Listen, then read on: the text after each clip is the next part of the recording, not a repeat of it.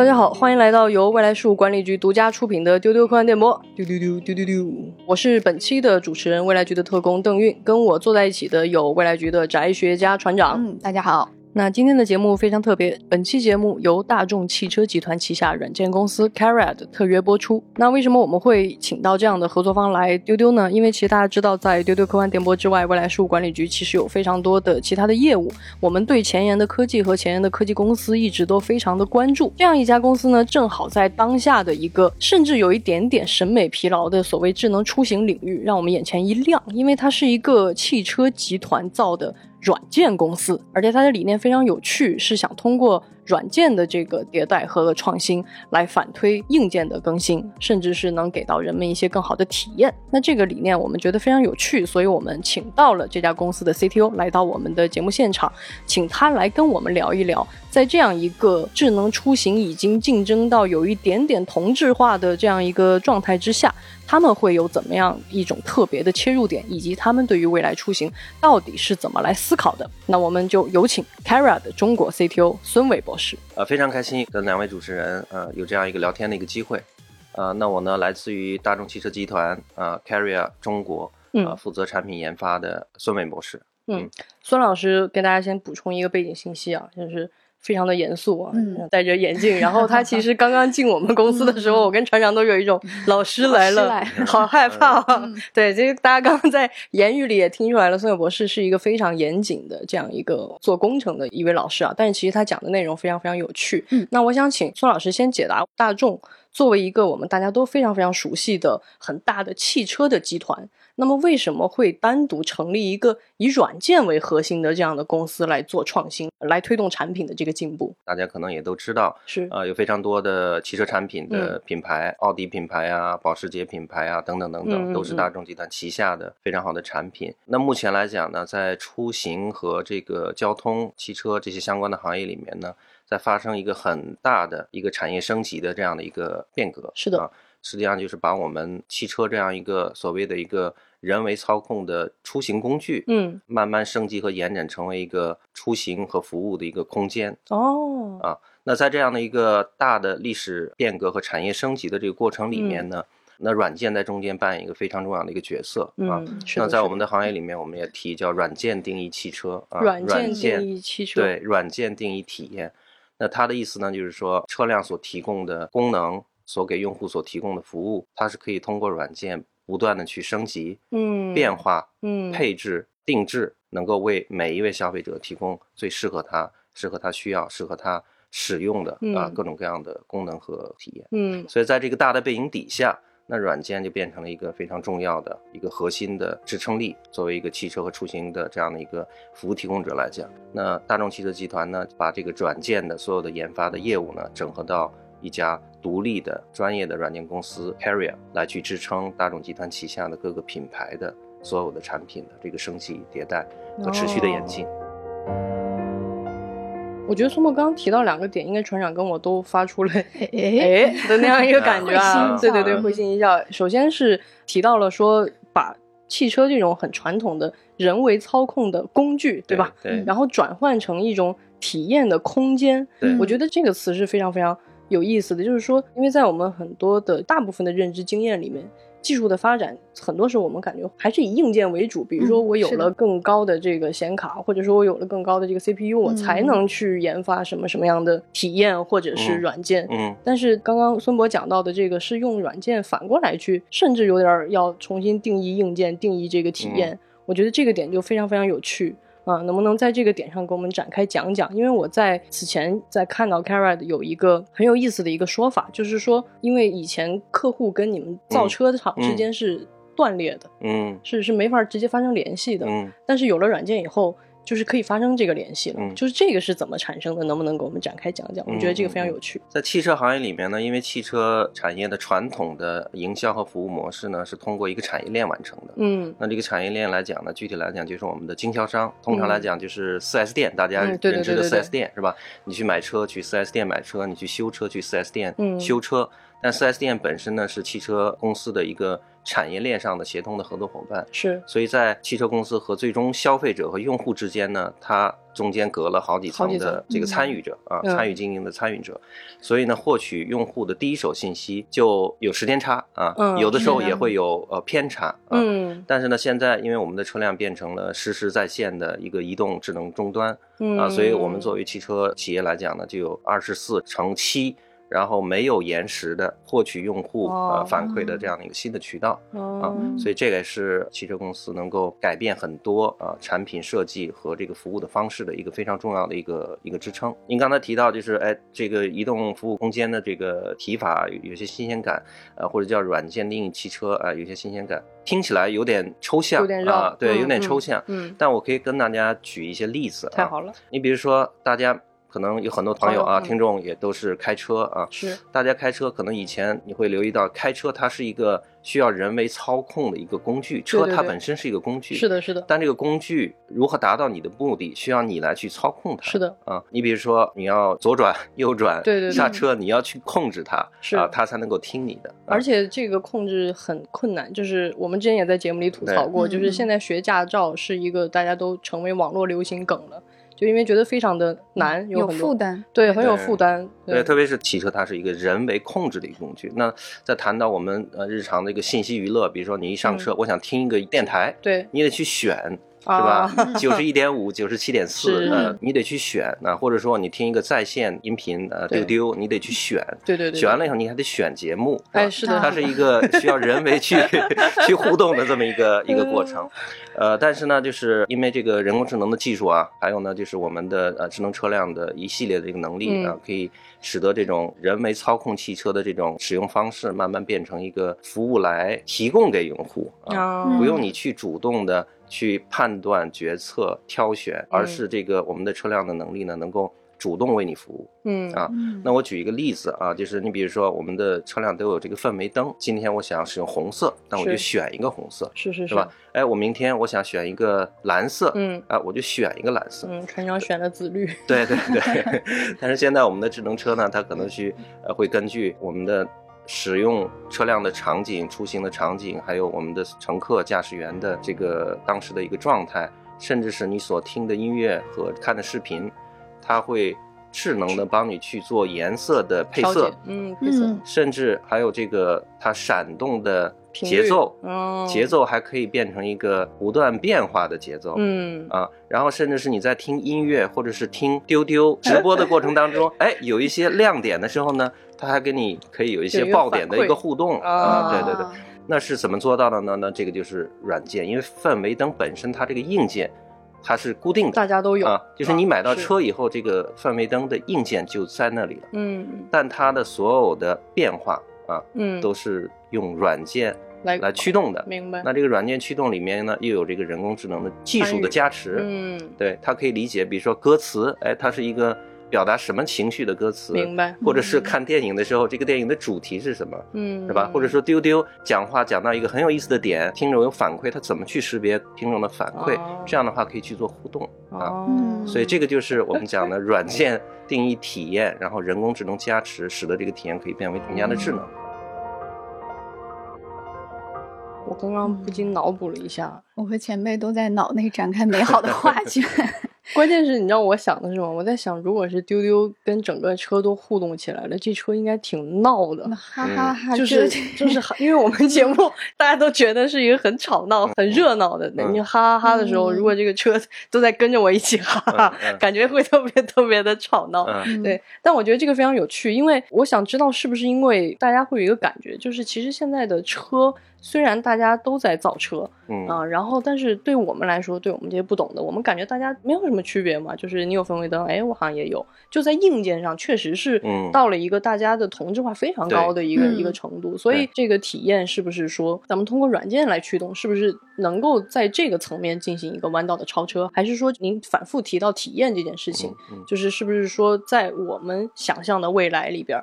汽车的硬件不管多高级，其实都是一个退居其次的。你在这个车里是否真正的能够有好的体验才是第一位的。我不知道这个是不是对，这个是一个产业发展的一个大的方向。将来呢，我们的车辆能够服务好客户，让客户真正喜欢、愿意使用我们的车辆的一个非常重要的一个因素，就是这个车辆提供出来的体验是不是大家真正喜欢的啊？因为从功能的角度来讲，差异化是不容易有的啊。因为功能一个车辆它都是有座椅是吧？都是有一个音响啊，都是有这个行驶的这个能力，但是。是什么能够抓住我们产品所目标的用户群体？嗯啊，那就要靠我们的体验。体验，啊嗯，我觉得孙博说的这个让我非常非常有感触，因为我其实想到的不是汽车行业，因为我其实不是很了解汽车的这个领域。嗯，但它其实让我想到了一件什么事情，就是很多的技术发展到一定程度的时候，它会发生一个转向，就是如何使用这个技术会变得更重要。其实我给大家举一个特别大家都知道的例子吧，就比如说计算机，我们很熟悉，嗯，但是计算机在最早。它可能用于一些非常非常功能性的计算，嗯，它其实不是来服务你的。然后包括像皮克斯这样的顶尖的动画工作室为什么能够崛起？其实不光是因为有苹果的智能的硬件的基础，其实更重要的在于他们会主动的为了更好的视觉效果，为了它的更好的这种绝对超前的这种视觉体验，他们就会自己研发很多的软件的算法。是的，啊，所以皮克斯的每一部动画基本上你都能看到，在一个动画的。技术上的那种超级大的突破，所以我觉得这可能也是一种，呃，就是这个技术大家都会用，硬件都在那儿，但是你怎么样去把它进一步的迭代，进一步的去创造出一些真正尖端的更新的产品，其实要回归到，比如说创作行业，那皮克斯要回归到创作本身，但是可能作为汽车或者是其他的这样一些行业，那就得回到体验本身。嗯。那我们顺着这个就来聊一下这个问题了。就是我们刚刚说了一个，其实是一个为什么这么做，但是我们现在就要聊一下，就是怎么做好。因为孙博呃是一个非常非常资深的这样一个信息科技的专家。那在 g a r r e t 之前，孙博其实也是在 IBM 啊工作了非常多年。所以一个软件人 进入到汽车行业来造车，我们就很好奇，说在您的这个能力里，或者说在您的构思里，怎么样才能去造的一台车？您觉得是一个好的车，或者是一个有意思的车？那您谈到就是怎么样能够设计很智能的这个车辆啊，我们也设定了我们自己的理念啊，我们叫 OIC 理念。OIC，对对对，啊，OIC 理念呢，在驱动我们的产品创新的一系列的这个工作。那这个 OIC 的 O 呢，就代表英文的这 original，嗯，original 就是原创，原创要原创。因为呢，现在在汽车这个行业里面啊，要做竞争呢，就是同质化比较比较严重。是的，是的。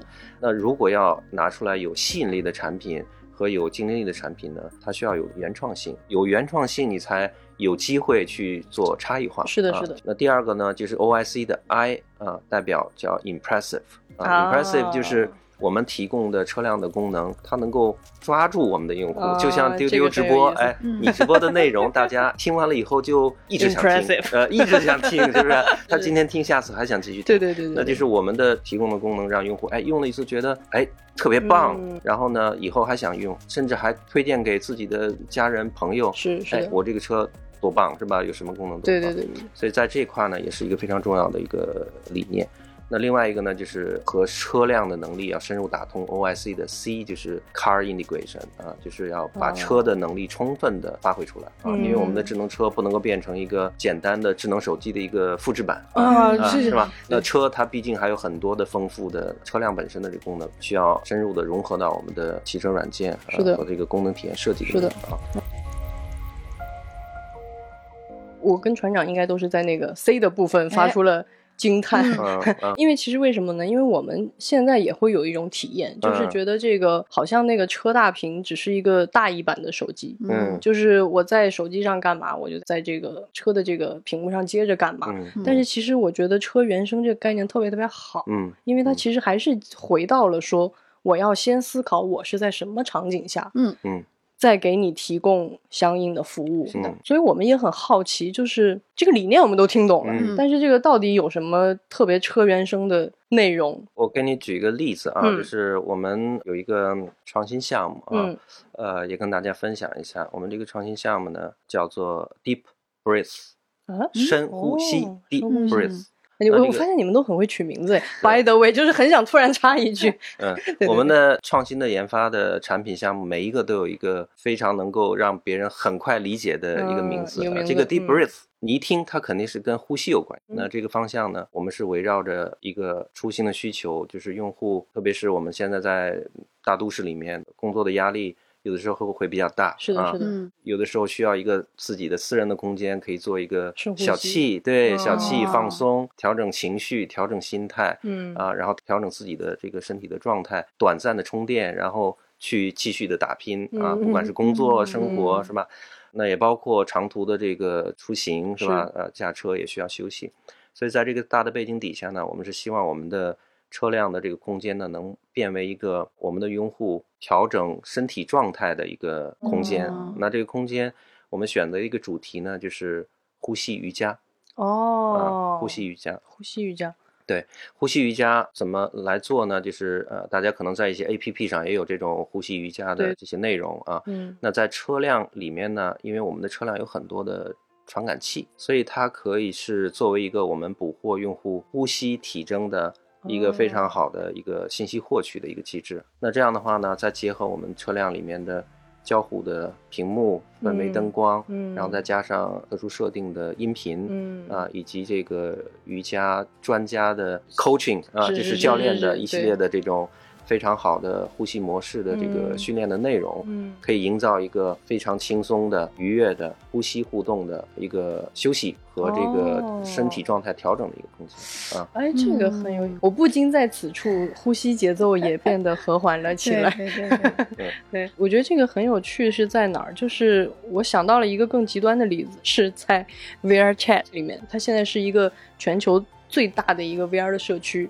但是在这个里面，因为是相当于每个人都可以去创建某种空间的体验，然后就有非常多的人戴上 VR 眼镜，他就为了去一个冥想空间休息，就是我觉得当下的这个生活节奏里，大家特别需要的一件事情。对，孙老师讲的让我感觉很有温度，嗯，就是这种需求太迫切了，就是在都市空间里，我确实需要这么一个移动的、需要小憩的这么一个啊，尤其是对很多。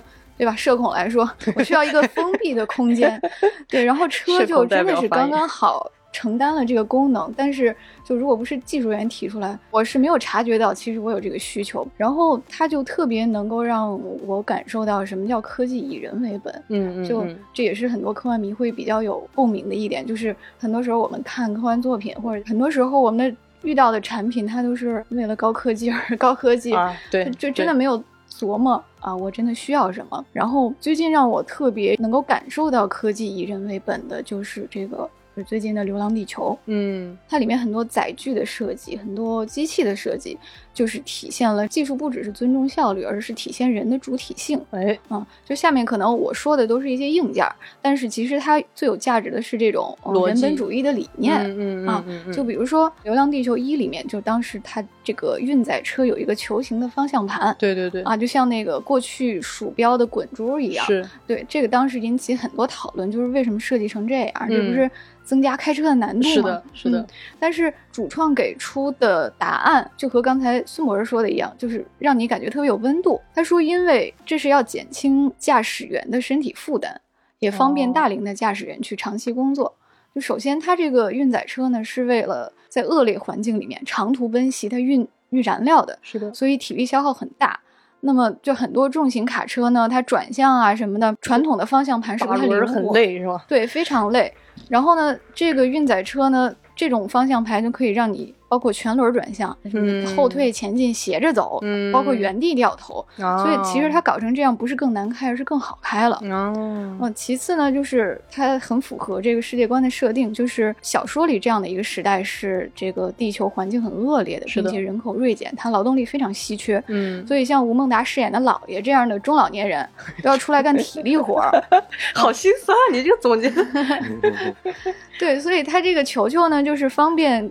这些富有驾驶经验但是力量有所衰减的驾驶员去驾驶，那也需要这种设计。所以这个原因说出来你就明白哦，这个球形不是为了科幻感而设计的。嗯。然后在《流浪地球二》中，我们又看到了以人为本的设计。嗯啊，但是这个是通过我是在两个机器人身上感受到的啊，就是大家很喜欢的这个门框机器人跟它的机器狗笨笨，嗯啊，它两种都是这种多功能的军用机器人啊，就是在环境里面。给你当壮劳力的，搬砖的，砖啊，对，但是它体现了技术完全两种，就是为人服务的方向。这个门框机器人呢，就是顾名思义，就是门型的，而且两只脚走路，平时能做安检，蹲下放个板子能当护盾，对啊，还能做门撑子。它走的是那种实用主义路线，是的，是的，所以它是一个低人工智能，不需要跟我互动说话什么的。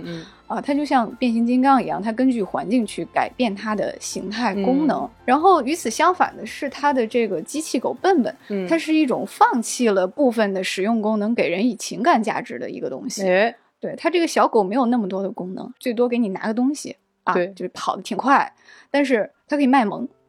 这这一点很重要，我觉得，尤其是在那种末世环境里，大家都过得很苦的情况下，可能你养一条真狗是很费劲的。是的，但是我们还是需要这个情感连接。是的，就你可能觉得，哦，那机器人或者一个载具或者一个什么东西，它干活要紧啊，对，它卖萌有什么用？但是这 恰恰是有用的，就是人太需要陪伴和慰藉了，尤其在那样的一个世界里。是的，是的。所以你朝夕相处的一个载具也好，一个一个机器也好。一个手机也好，一个终端也好，它是你的伙伴和你身体机能的一个延长，所以你必定愿意跟它产生情感的联系。嗯，所以总结一下，就是两种方向，一种是放弃了美观、效率至上，嗯啊，还有一种是我牺牲一些功能，我提供一些温情。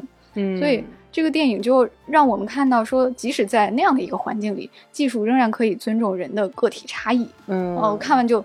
特别感动，我觉得这个味儿对了，就是什么叫服务于人呢？嗯，就是这个里面的人和硬件的和软件的互动关系，才是我们特别希望在以后的科幻作品，包括在现实中真正拥有的。嗯，技术就是应该解放人的生产力，给人尊严，给人温度。一番精彩发言，此处很想鼓掌。那其实我挺想把这个问题抛回给孙博的，就是。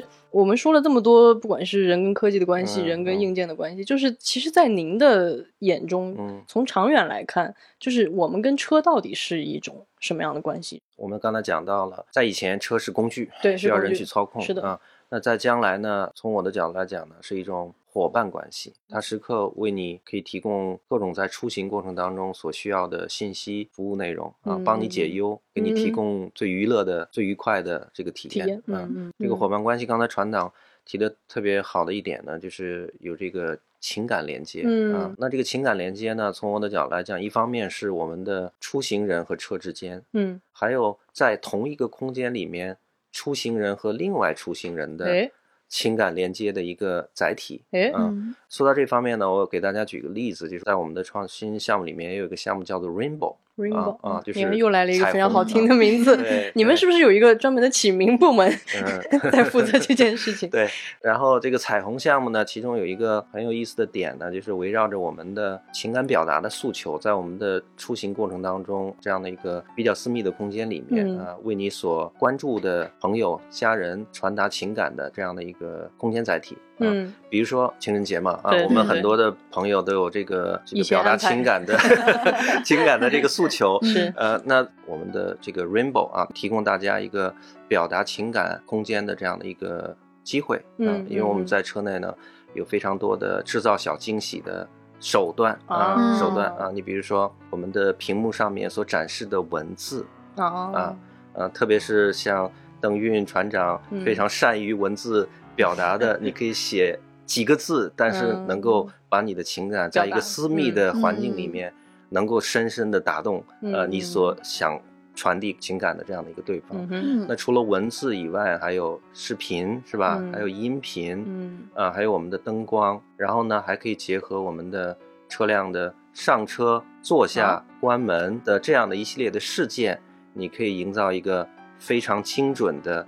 体验的这样的一个小环节。哦。啊，你一开门会有什么互动？你一上座会有什么互动？你坐下来以后啊，有这个注意力的时候啊，你会有什么互动？啊，另外像我们的大众的车辆还有这个 Smart Light，就是智能的灯语。灯语。啊，对，所以你这个表达的这个渠道呢，不光是文字、音频、视频，还有这个灯语。啊，灯语呢是可以传递你所想传递的语言，用灯光的形式从你的这个车辆的左边传递到右边，啊，或者从车的中间传递到右边，哦，啊，然后这个灯语的设定，呃，可以做成非常印象深刻的这个设定，啊，所以这些都是一系列的创作元素，嗯。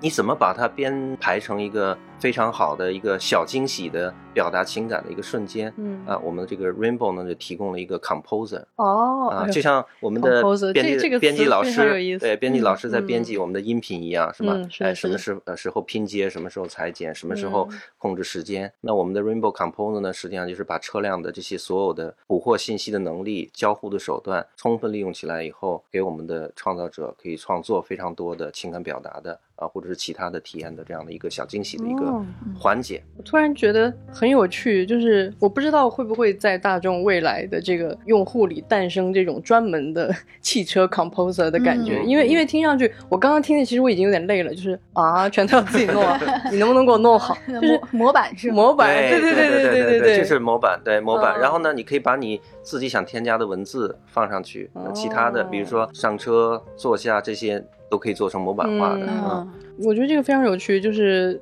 可能以后大家的编辑能力啊，我们现在的人，现代人的编辑能力，第一体现在照片上，P 图啊什么什么，短视频，短视频，以后我们就可以，哎，我你在干嘛？哎，我在编我的车，体验空间，对对，在在编我的体验空间。我觉得这个也是很有趣的，就是因为你的手段不只是单纯的呃音频啊视频，对，它其实是把这个手段，整个的体验给综合起来了，但是。如果你特别懒，或者说你不具备这种特别良好的创意，比如说像我可能是懒，那我可能就会，比如说船长做了一个什么功课体验，或者是一个什么 EVA 体验，对，分享给你，你再去呃，可所以可以是做到做到这个分享的定制吗？哦，那这个就更有趣了，它就更符合我想象中，就是其实是现在的很多虚拟现实会做的事情，但是他们那个空间是生造出来的，可能要通过 VR 设备或者是。什么去连接？但是我觉得现在我听起来，大众已经在我心中渐渐不是一个车了，它确实在开始渐渐变成一个，它是个空间，一个空间了，体验空间。体验可以由我们的用户自己来定义。那再过一段时间是六一儿童节是吧？还有生日 啊，还有聚会、朋友、闺蜜是吧？各种各样的场景都可以在这个封闭的空间定义出来，五颜六色。七彩斑斓的呃一个体验空间的这样的一个感觉，这样去畅想的话，的确以后车辆真的不会就只是一个工具了。就像刚刚孙博举的例子，我们已经可以在里面，比如说当我想休息的时候，我已经可以很信任这个空间，不用再去找什么地方。那可能随着这个技术的再发展，软件硬件的再进一步，我觉得可能以后能有更多的事情会愿意，你会愿意在这个空间去进行。就像小的时候，不知道为什么会突然浮现这个例子，就是当我们的城市有第一个。肯德基或者麦当劳的时候，所有小朋友都会去那里过生日，嗯，因为它会提供一种非常特别的空间和一种玩乐的体验。对，所以我也不知道说以后的汽车会不会大家想到它的时候，不再会说是因为我要去哪哪哪去个哪儿，对，就我们就是去车车里，对吧？对，啊你这个就是很像那个回到未来，说我们去的地方没有路，以后你就会说我们去的地方。就车本身就我们就去那里。对对，就是呃，这个体验需求和它的这个功能需求还是有有有比较大的差别。比如说，有的时候想看个电影，是吧？是的。其实你可以选择在你的电脑上看，在家里面的电视上看。那你为什么要去电影院看？哎，嗯，它实际上就是说，从你获取这个电影的内容角度来讲，它是没有本质的区别。嗯嗯。但是呢，你去电影院，它是有这个氛围，是吧？你还可以跟你的朋友、家人有一段美好的一个时光。嗯。在影院里面的视听的感受，呃，会是很不一样的。是的，是的。所以将来的我们的车辆呢，就是也能够为用户提供一个密闭的，呃，可以多元化定义的这样的一个空间。那我再开个脑洞，就以后有没有可能，比如说有什么 Kara 的成未来局空间，然后这个空间可能是，就是你一上车就开始放丢丢，然后以及 什么留书问候之类的，就是这个空间，就是我不知道这个开放度，就是以后 Kara 的这个软件的这种体验是不是可以给到我们这样的畅想？可以，可以。我脑子里已经开始做策划了，我不知道你就是，对我已经开始给分成，比如说今天是银翼杀手体验，可能就是那种比较冰冷的啊。那种传统赛博朋克，放一点那种很低沉的音乐，然后来点雨的音效，然后可能船长开门是 EVA，是不是？你肯定对。所以在座的听众朋友，如果大家有兴趣的话，也都可以跟呃邓运船长呃提一些这个想法，是吧？后续我们在合作的过程当中，也可以甚至把大家的一些想法能够付诸实现啊，然后我们再。反馈给大家，让大家能够看到自己的一些想法是，哎，在车内是怎么可能实现的？嗯，我觉得这个非常有趣，就是。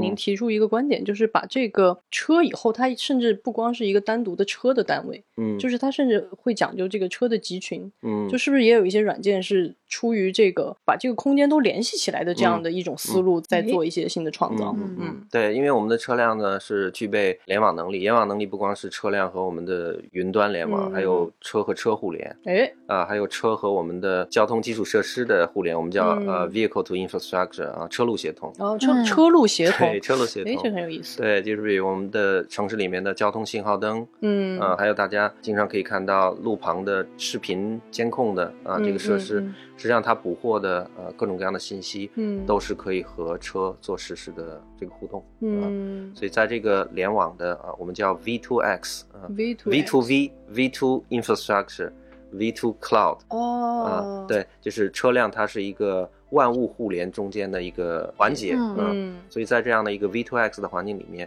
啊，有非常多的创新的内容可以在这个平台上啊去创造出来。嗯。嗯，连接就是一切创新的一个基础起点哦，我觉得，因为其实那天我在之前跟 Kara 的。同事聊的时候，我听到了一个非常有意思的案例，就是让我觉得很有启发性。因为这个案例是什么呢？就是比如说我们在遇到交通堵塞的这个情况，这个是一个大家的痛点，这，真太痛苦了。对。但是我们现在大部分的人获取这个信息的时候，还是通过比如说地图的应用、导航地地图的对导航的 APP 告诉我说前面拥堵了，然后可能会有导航的用户告诉你说。提供信息说前面有事故，或者是前面在修路，嗯。啊，但是我那天听到的是，Carad 有自己的一种实现方案，是因为 c a r a 的车可以实现车车的互联，对，所以比如说有车到前面了，嗯，它可以真的真实的告诉你这个事情是发生什么，而且这个不再需要通过传统的地图 APP 来实现，它其实就相当于这个车本身已经可以获知这个信息了。我觉得这一点对我为什么非常有启发，因为我觉得这个就是通过另一种技术手段，嗯，就它虽然解决是同样的问题，但是它。是用了一个新的技术，或者说一个新的逻辑，来帮我完成了这件事情。其实让我觉得挺有趣的，就是想象了一下，以后你在开车在路上的时候，你就不是你一个车，就是你会知道说，哦，好像人类在星舰中跋涉的时候，我会知道有我的同类在附近，我们可能是某种可以进行协同。它是个联动的呃智能的系统的系统啊，就是每个车都是一个系统，但是呢，这些车和车连成了以后，变成了一个。更为庞大的一个系统哦，这个很有趣。也就是说。呃，我们现在驾驶车辆，你可能是做驾驶判断的时候是靠你的肉眼，是你的肉眼看到的距离可能就是几百米，嗯，有的时候还不能往回看，对不对？你后面的情况虽然有后视镜，但有的时候也会有死角，是的。但是将来的我们的智能车辆呢，它是有各种各样的本身自己的传感器，嗯啊，比如说我们激光雷达呀，或者说我们的视频呢，嗯啊，甚至是在雾天的时候肉眼看不到的距离，我们的车辆的传感器是可以看到很远。那另外一个就是说。你自己的车辆本身看不到的一些死角，比如说在一些交叉口，或者说一些弯度比较大的这个高速公路上，你看不到的，或者是传感器也看不到的，在我们的联网范围内的其他的车辆看到了，它可以把这个信息在非常低延时，就是很实时的能够传递到。你的车上来帮助你去做判断啊，所以这个就是将来的我们叫 V2X 所带来的很多的智能出行呃体验和功能的一个非常重要的一个一个一个支撑点。太有趣了，我脑子里又开始演大片了。这个车车互联就一下子让我们想到，也是眼前闪过很多科幻作品。对，然后比如说这个《攻壳机动队》，几十年前的作品，现在刚刚孙老师的描述中，这些功能已经完全实现了。哦，这个攻壳车的系统，它就是进行了一个软件。方面的畅想，嗯啊，真的就是一台车的经验，它可以选择性的跟车群去共享，嗯啊，就是这种小车车，它很有求知欲，还有搭载了人工智能，他们的这个数据库都是在云端的。然后我一台车出去或者参与了一个什么作战啊，其他车会主动要求你给我共享一下你的你的信息啊，包括各种各样的数据，你的驾驶数据，然后你你看到了什么，然后呃听到了什么，而且这种共享是选择性的，就是你可以选择。是否共享给别的车？哦，别的车也可以选择是否。要接收你这个数据，啊，可能有的人他不愿意要。嗯，然后放到现实中就是一个很有趣的应用，就是除了刚才说的跟其他的车成为一个集群，嗯，就还能不能说，假如我有两台车，或者我要换车开，就能不能像比如说呃我们换手机都要转移资料库一样，就是能够通过云端或者在软件上一键平移我的对对各种各样的参数，我的驾驶数据，有意思，有意思。我觉得集群本身就可以带来更多的信息，是的。然后这个信息它不是加号。可能是几何级数的一种一种迭代，那再加上人工智能的算法，可能真的会带来更先进的一些从软件层面的一些演化。那其实这里我还想再问孙博一个问题，我很喜欢跟搞科技的人真的聊这种问题，就是因为你看，比如说我们在不管是船上举到的工壳的例子，还是比如说大家最近看《流浪地球》里的 Moss，嗯，就是它其实是对人工智能的一种很极端化的想象。嗯，其实，在那种极端化的想象里，我们还是会恐惧这个技术本身。嗯，那就是其实，在您的角度，就是。你的车里面有这么多传感器，有那么多摄像头，你天天采集我信息，嗯，我还是会觉得有点点害怕。所以就是我想知道，在您这个作为 CTO 这个把关技术的人看来，就是我们在车的这个应用的这个技术上，是不是有这个技术的边界？就是到哪儿我们就应该停，有或者没有，还是我们应该怎么去它？一定是有的，对，一定是有的。然后这个技术的边界呢，是要靠我们的人为的对于这个我们所提供的功能、内容、体验的一个。定义啊，在一个符合法律 呃，然后我们的常规的认知的这个边界范围内去提供。嗯，举一个例子啊，就是你比如说我们现在的车辆都有这个非常智能的能力，就是利用我们的车内的摄像头做人脸识别。是是。那人脸识别的目的呢，是为了可以提供给用户非常便利的账号登录的这样的一个作用。还有呢，就是在驾驶过程当中呃疲劳的检测。啊，当你打瞌睡了啊，然后注意力不集中了，可以给你提供提醒，哎，这个时候要注意开车或者是休息一段，是吧？嗯嗯。它主要的设定是这个目的。明白。那在这个目的底下，它是人工智能技术在接管的。嗯嗯嗯。啊，因为你识别人脸身份的这个过程和甄别你疲劳这个过程，它是一个人工智能技术在主导。嗯。啊。独立在完成的一个动作，嗯，但是呢，其实你有了这个人工智能，有了这个人的视频，你可以做很多其他的事情，是。啊，但这个其他的事情呢，你不能够让人工智能无限制的去发挥，是是是。啊，因为这牵扯到很多用户的隐私，隐私在车内的很多的隐私，是吗？所以在这个环节里面，那我们就在我们的产品的设定、定义，以及在我们的安全防护的手段上，那作为工程师和作为开发者来讲。就要给我们的技术设定一个非常清晰的边界。嗯，那这个就是一个，就是我讲的，就是这个所谓人和人工智能技术的。这个关系，它是一个人来主导定义，嗯，人工智能来提供技术支撑的这样的一个关系。这个关系呢，它在不同的领域、不同的阶段，会是发生一段一定的这个转化。嗯啊，你比如说，在我们的人脸识别、身份识别这个环节，它是可以是人工智能来主导。主导，嗯啊，是。目前来讲，在我们的自动辅助驾驶这个阶段呢，人和人工智能需要共同来配合，来去完成这样一个辅助驾驶的过程。但是呢，再过一段时间，那人工智能可能就能够把自动驾驶的很多的工作能够独立来主导，嗯啊，所以它是一个会演化的这样的一个阶段性发展的一个过程，嗯，也就是说，当这个人工智能所服务的这个领域足够清晰，然后成熟，那它就可以去独立完成，嗯，那这个独立完成的边界也是人来来定义的，嗯，但是呢，它不能够独立完成的时候，那就是说人和人工智能要。协同来完成啊，成熟到了一定的时间以后，它可以去承担更多。嗯啊，大概是这样的一个发展和演化的一个过程。我我其实比较在意的是。不光是人工智能会不会使用我的信息，或者是它会不会演化，因为我觉得那个是确实是相对比较极端的技术体验。其实我对人工智能就一个要求，就不要过度。嗯，就比如说它检测到我疲劳了，不要开始突然只是大放异彩、七彩炫光，然后什么大声的震动开始放歌。对，就是我觉得这个是不是也是因为你刚刚提到一个词叫演化？嗯，就是我就在想，是不是如果我作为一个用户，我跟我的车之间，它可能也会被我训练。就比如说它会它过了，我说哎哥们儿你。低一点，对他，他以后就会知道我的这个边界的需求，对，是是，他会会有一个自我学习的一个过程啊。比如说，我们提醒用户，您刚才讲到的，就是呃，疲劳驾驶的环节可能有多种不同的方式啊。有一种方式可能就是呃，方向盘就是震动一下，哦，方向盘可以震动，方向盘震动一下，感觉好像打游戏，手柄手柄震了。他逐渐的了解了，哦，邓运喜欢是这样的交互方式，那船长可能喜欢那样的交互方式，每个人是不一样的，嗯。啊，那你这个车辆所提供给你的这样的一个体验呢，它就会逐渐的就是变成个性化，嗯。觉得个性化是一定是未来的一个发展的方向，嗯，因为其实这就是牵扯到我们今天要跟孙博继续探讨的第三个板块的问题，就是因为在很多的科幻作品里面，其实它是为了这个，因为因为科幻毕竟是一种创作，是一种艺术艺术的创作，那么在这种艺术创作里，很多时候我们是会为了一种审美的目标去进行一种审美的简化。就是，所以这是为什么我们在很多的科幻作品里只能看到一种风格的原因。比如说《流浪地球》，好，它所有的这个呈现出来的技术的质感，这种美学的感受，嗯，都是统一的那种很硬的工业风的，嗯啊。那比如说在这个《星际迷航》里边，那么它所有的美学又都是那种非常当代啊现代艺术表现出来的那种简洁，嗯啊。但其实从实际的情况上来讲，我不知道大众是不是会这样考虑，就是会有那种统领性的美学吗？还是说我们会比较在意说这种更多元的，由每一个人自主来定义的这种很个性化的东西？两者都有啊。我们关于这个美学这块呢，呃，我们最近也提出了一个理念，叫 Four H。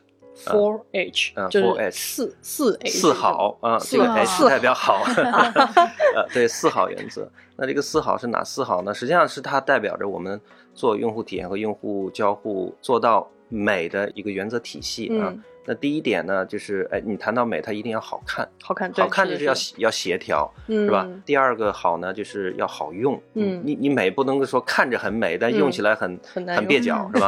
啊，对你你用的过程要很要很丝滑，是吧？年轻人讲的词要要很丝滑，要很顺畅。第三个好呢，就是要好灵，好灵灵，它要灵光哦，对，它要智能，它要不笨。嗯，对他，他他要呃灵光一些啊，对，所以这是我们审美呃，就是要做美的产品的一个第三个好的维度。嗯，那第四个呢，就是好炫，这个用户用了以后呢，感觉到这个印象深刻，是吧？嗯，呃，比如说邓运用了以后，愿意给船长分享，嗯，船长分享可以给别的朋友去去分享，因为我们的用户群体呢，有这样一个把自己的美好的呃美丽的东西分享给别人的。愿望，嗯，Four H 这个听起来好像是有点抽象的啊。那我举个例子，比如说在我们的产品研发里面呢，有一个很好的一个创新点叫 O O T D。O O T D，邓宇，你知不知道 O O T D？船长知不知道？日日常穿搭，哎，对了，你看，呃，果然不是我的领域。对，然后这个 OOT 呢，实际上就是 Outfit of the Day，英文的首字母缩写，就是你今天的穿搭。Oh my god，我真的是太落后于这个时代了。对，所以我们在我们的叫智能座舱、叫智能空间体验设计上呢，就是也有一个创新点，就是根据用户的今天的服饰穿搭来设定你的。座舱内的所有的互动元素的设定，比如说今天船长穿的是一身非常漂亮的黑色的服装，嗯嗯，是吧？那我们的黑色的服装在我们的车内一旦进去以后，我们可以做数字化表达的所有的元素，嗯。啊，就是包括我们的屏幕的呃这个 wallpaper，啊啊，所有的呃这个氛围灯，嗯。啊，然后呃我们的内饰灯和那个 smart lights。呃，甚至是我们的所表达的文字，都可以根据船长今天的着装的风格，嗯，可以做动态的适配。哦，这是怎么做到的呢？就是我们的车外、车内都有摄像头嘛，对，都有摄像头，对，它可以捕获到你的着装的颜色，甚至是着装的风格，啊的这个信息，然后呢，再叠加到我们的车内的各种各样数字化元素的这样的一个设定，啊，可以做的更为。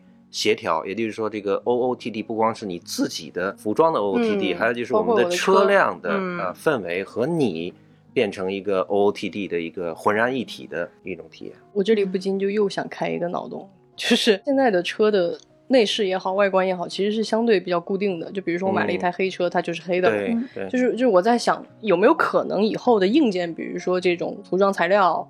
或者是这个车内的这个做事，它可以，比如说以后有这种材料，它可以更改。那这个整个车可能跟我今天就真的是完全搭配了。比如说我今天穿绿的，我的车可能在。甚至在外观上，嗯，都能跟我今天很适配。对，对我我我去想象这样一个未来时，我会觉得更有趣。因为因为其实像我这种人，我是比较三分钟热度的，就是可能我今天买了这个有新鲜感哈。对我可能就不想说啊，它。一直是这样，你会觉得有点枯燥。就像你买手机的 手机壳，隔一段时间就要换一次。对对对。呃，所以将来的车辆科技的发展会有这一天啊。那将来就是一个这个能力和成本的一个平衡问题，因为它还是要 affordable 啊，嗯就是要大家能够负担啊。是。但是这个技术是有这个可能的，未来是一定能实现。对，我觉得我们应该相信它能实现，这样就是一个很明显的从我们的软件。的功能反推过去，影响了硬件的制造的一个一个案例，这就很像现在家装都是重软装啊。对，刚才说的就像一个车内的软装一样，就是数字化软装。是的，是的。我就接着来跟孙博提问，因为也是我在。呃，此前看到您的访谈里面很简要的提了一句，就是为什么 Carad 会基于中国来做这个创新和研发？就是呃，是不是中国的用户在不管是对技术的新鲜程度的接受度，然后包括在审美还是迭代这些，跟其他的，因为因为大众是一个德国的集团嘛，就是比如说跟欧洲或者说跟美国，就咱们中国的这个市场。的用户有什么样的特点能够支撑我们做这样的创新？我觉得在中国呢，有一个非常大的全球范围内可能是首屈一指的，嗯，这样一个条件，就是我们的现在的用户的主体都是出生、成长在一个数字化的，嗯，呃时代。是的啊，大家如果留意的话，就是我们的生活里面所互动的很多的环节都是在手机上、是的平板上完成的，是吧？你不管是订个饭、送个商品，是吧？约个朋友，呃，都是在一个数字化的环境里面。对。那另外呢，在数字化环境里面的这个创意的这个能力和土壤和环境是非常的、非常的蓬勃的啊！你比如说我们的短视频。啊，呃，我我我年龄比你们大几岁，但是我有时候去，比如说抖音，呃，看到的非常多的创意的视频的内容，它的想象空间是真的是无限的啊。也就是说，我们的年轻的群体在这个数字化的呃这个时代，呃，出生、成长，然后呢，他的思维方式、创造能力。都是天然的和数字化的手段，嗯，能够结合的很好的。那这这个方面呢，是，呃，和全球其他的这个市场国家，呃，有一个很大很大的一个区别嗯啊。特别是比如说在欧洲，是吧？那是是这个使用智能手机的这个习惯，那远远的是跟中国市场的用户是是差别是非常大的。是蛮有趣的，我觉得确实是这样。前两天我还有一个在德国的朋友跟我吐槽，说什么他们还需要停车的话，需要用硬币去买停车票之类的吧？就是一个在我。我们当下的中国的用户听起来会非常遥远的，嗯，那种前数字时代的一种一种感受。对，等于有有有一次，我是准备一个媒体的一个环节啊，嗯我特别去看了一下，在德国用户量最大的 APP 是什么？你可以想象吗？在中国，它一定是类似于像社交、抖音、微信、淘宝，是吧？是。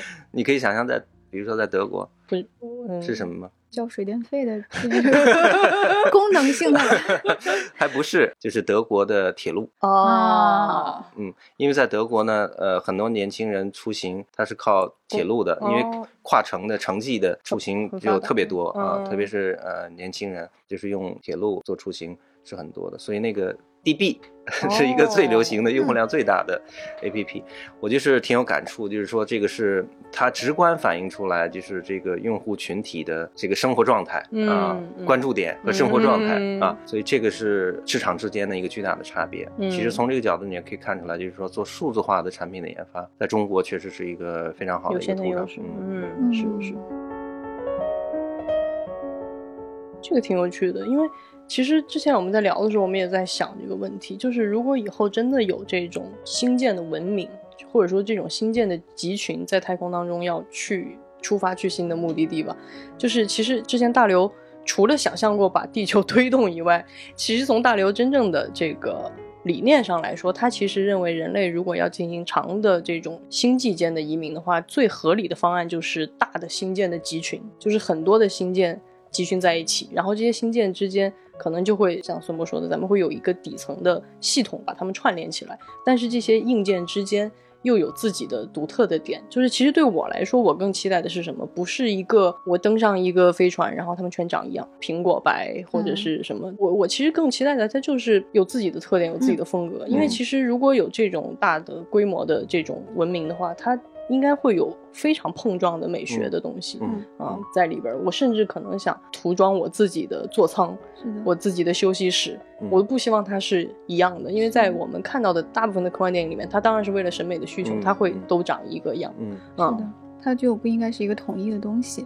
对，就你突然从一个消费者转变成一个很可能以后会参与到这个是的，是建设当中的一个人，是的，就是你可以自己装饰你的小空间，是你除了家以外的另外属于你的，是一个创作的一个，我还可以把它分享出去。对，就像你在家里面，刚才船长讲到的软装是吧？哎，你要选择什么样的窗帘是吧？什么样的花？什么样颜色的家具？那你的车 也是一个，你可以花很多心思，呃，把它变成一个你自己真正享受的一个一个体验空间。我觉得今天跟孙博聊天最大的收获就是大众在我心中已经不是车了，就是我在意的已经是我怎么去享受这个空间。我觉得 Carrot 很有启发的地方，就是我们不要再纠结那些硬件了，我们先把已有的硬件从体验和设计的角度，怎么把它玩起来，给玩活。哎，说不定以后还能反推过去。产生新的这种硬件，或者说甚至改变汽车这个东西本身的形态，就真的要驾驶吗？真的要方向盘吗？嗯，真的要座位要是那样放置的吗？我觉得这些很多的问题。